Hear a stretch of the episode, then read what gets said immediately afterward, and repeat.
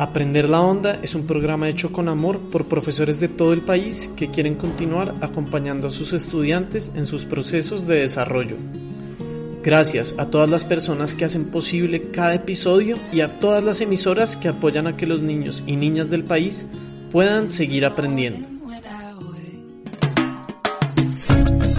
Aprender la onda. Yo aprendo en casa. A ver, ¿qué es lo que dice aquí?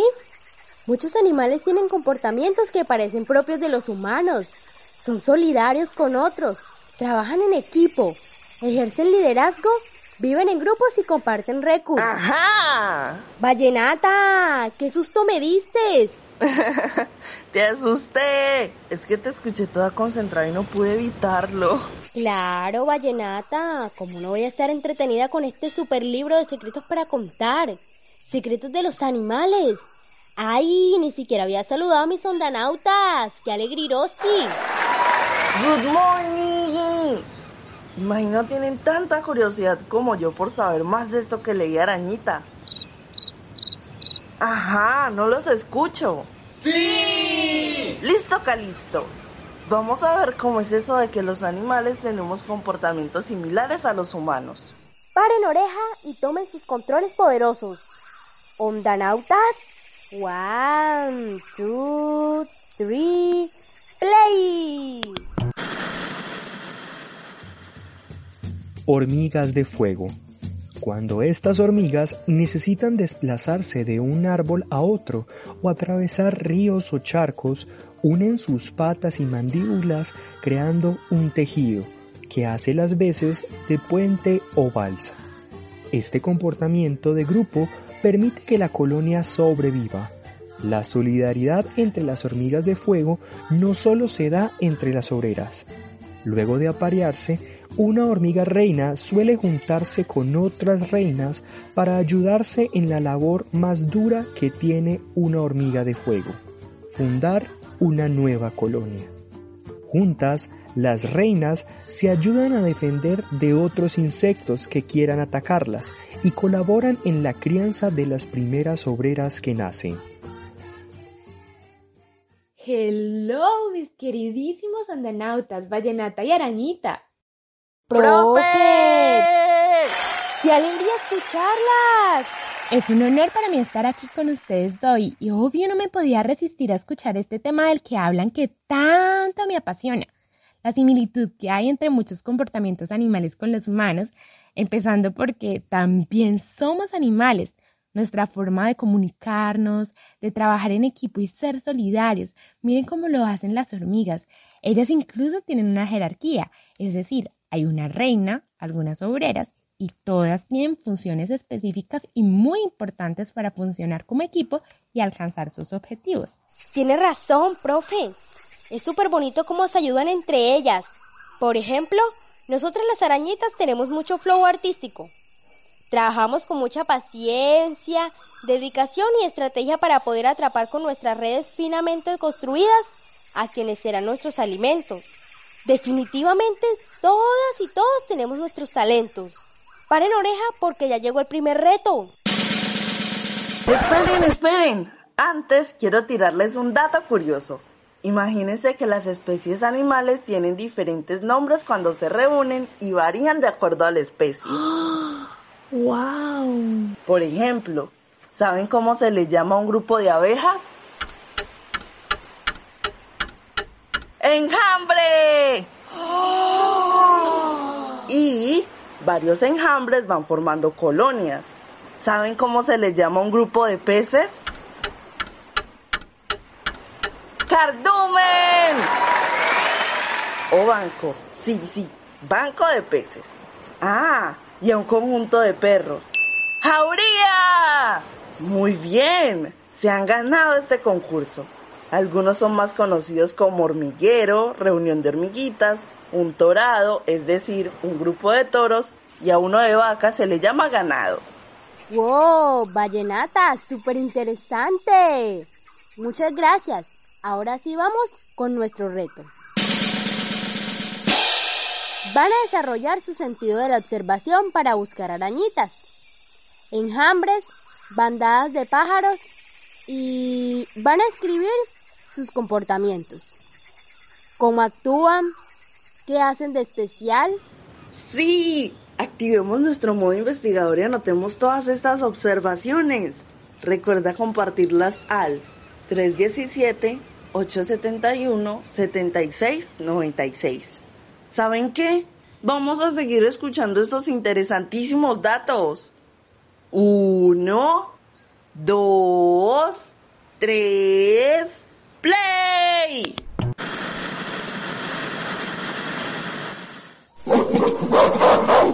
Gorilas.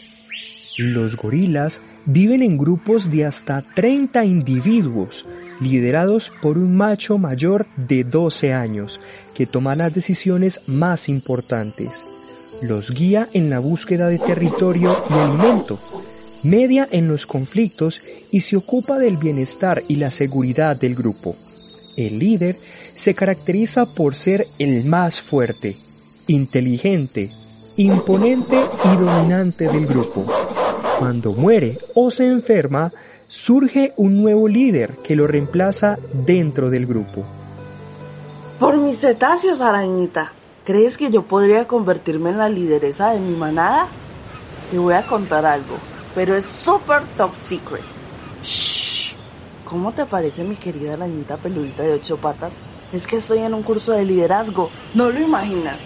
Pero estoy aprendiendo cantidades sobre el Océano Pacífico, sobre los lugares donde debemos ir las ballenitas a procrear nuestros ballenaticos, acerca de los mejores lugares para obtener alimento y también nos enseña sobre saberes ancestrales. Pero lo más importante del curso es que nos enseñan cómo ser mejores líderes.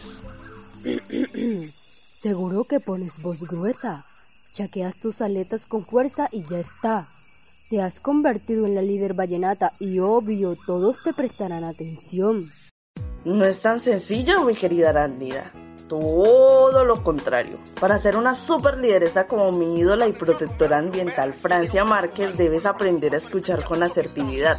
Imponer ideas podría ser perjudicial para la salud de la comunidad. El trabajo en equipo es fundamental porque cada uno de los integrantes de la manada debe sentir en la voz de su líder una pequeña parte de lo que son como individuos y lo que representan como comunidad. La lideresa debe inquietarse por entender las necesidades, preocupaciones y sentimientos de su manada.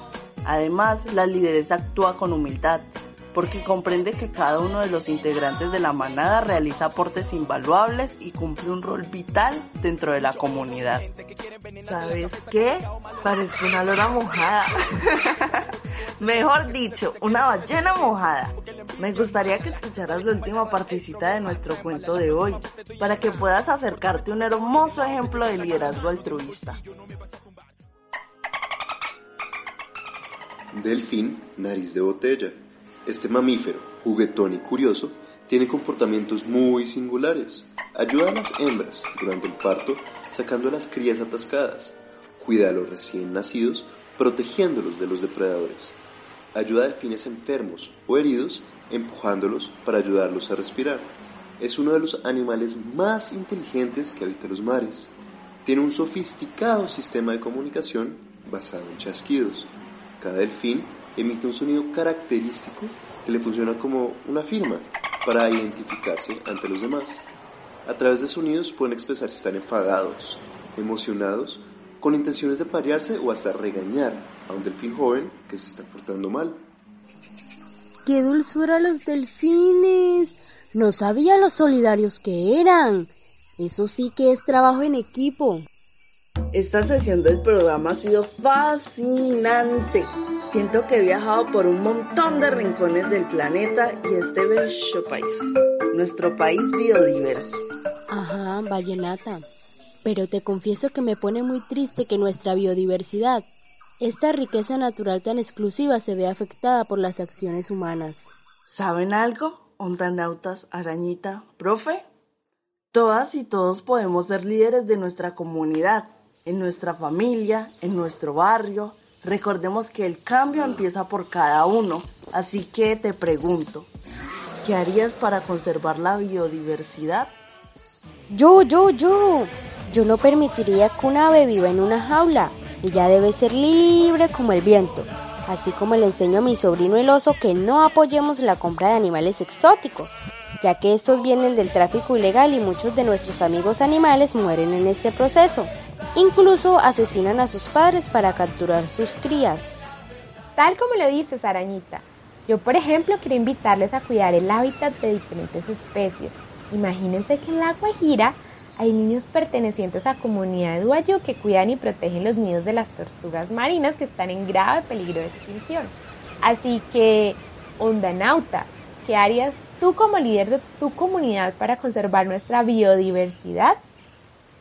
Por favor, compártenos qué haces y qué podrías hacer al 317-871-7696.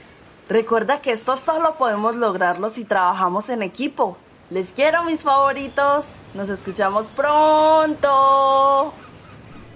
Aprender la Onda es un programa creado voluntariamente por profesores y estudiantes para estudiantes y sus familias. Agradecemos a esta estación radial por brindarnos el espacio de aprendizaje en tiempos de aislamiento. Aprender la Onda. Yo aprendo en casa.